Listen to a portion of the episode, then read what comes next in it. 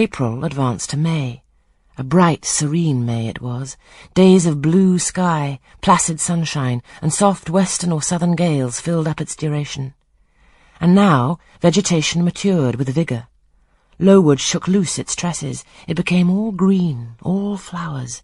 Its great elm, ash, and oak skeletons were restored to majestic life. Woodland plants sprang up profusely in its recesses. Unnumbered varieties of moss filled its hollows, and it made a strange ground sunshine out of the wealth of its wild primrose plants. I have seen their pale gold gleam in overshadowed spots like scatterings of the sweetest lustre.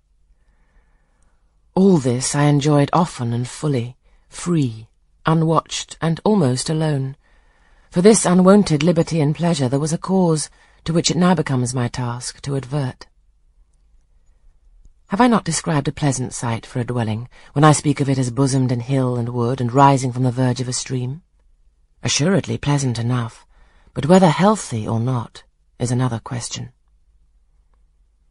That forest dell, where Lowood lay, was the cradle of fog and fog-bred pestilence, which, quickening with the quickening spring, crept into the orphan asylum, breathed typhus through its crowded schoolroom and dormitory, and ere May arrived, transformed the seminary into a hospital.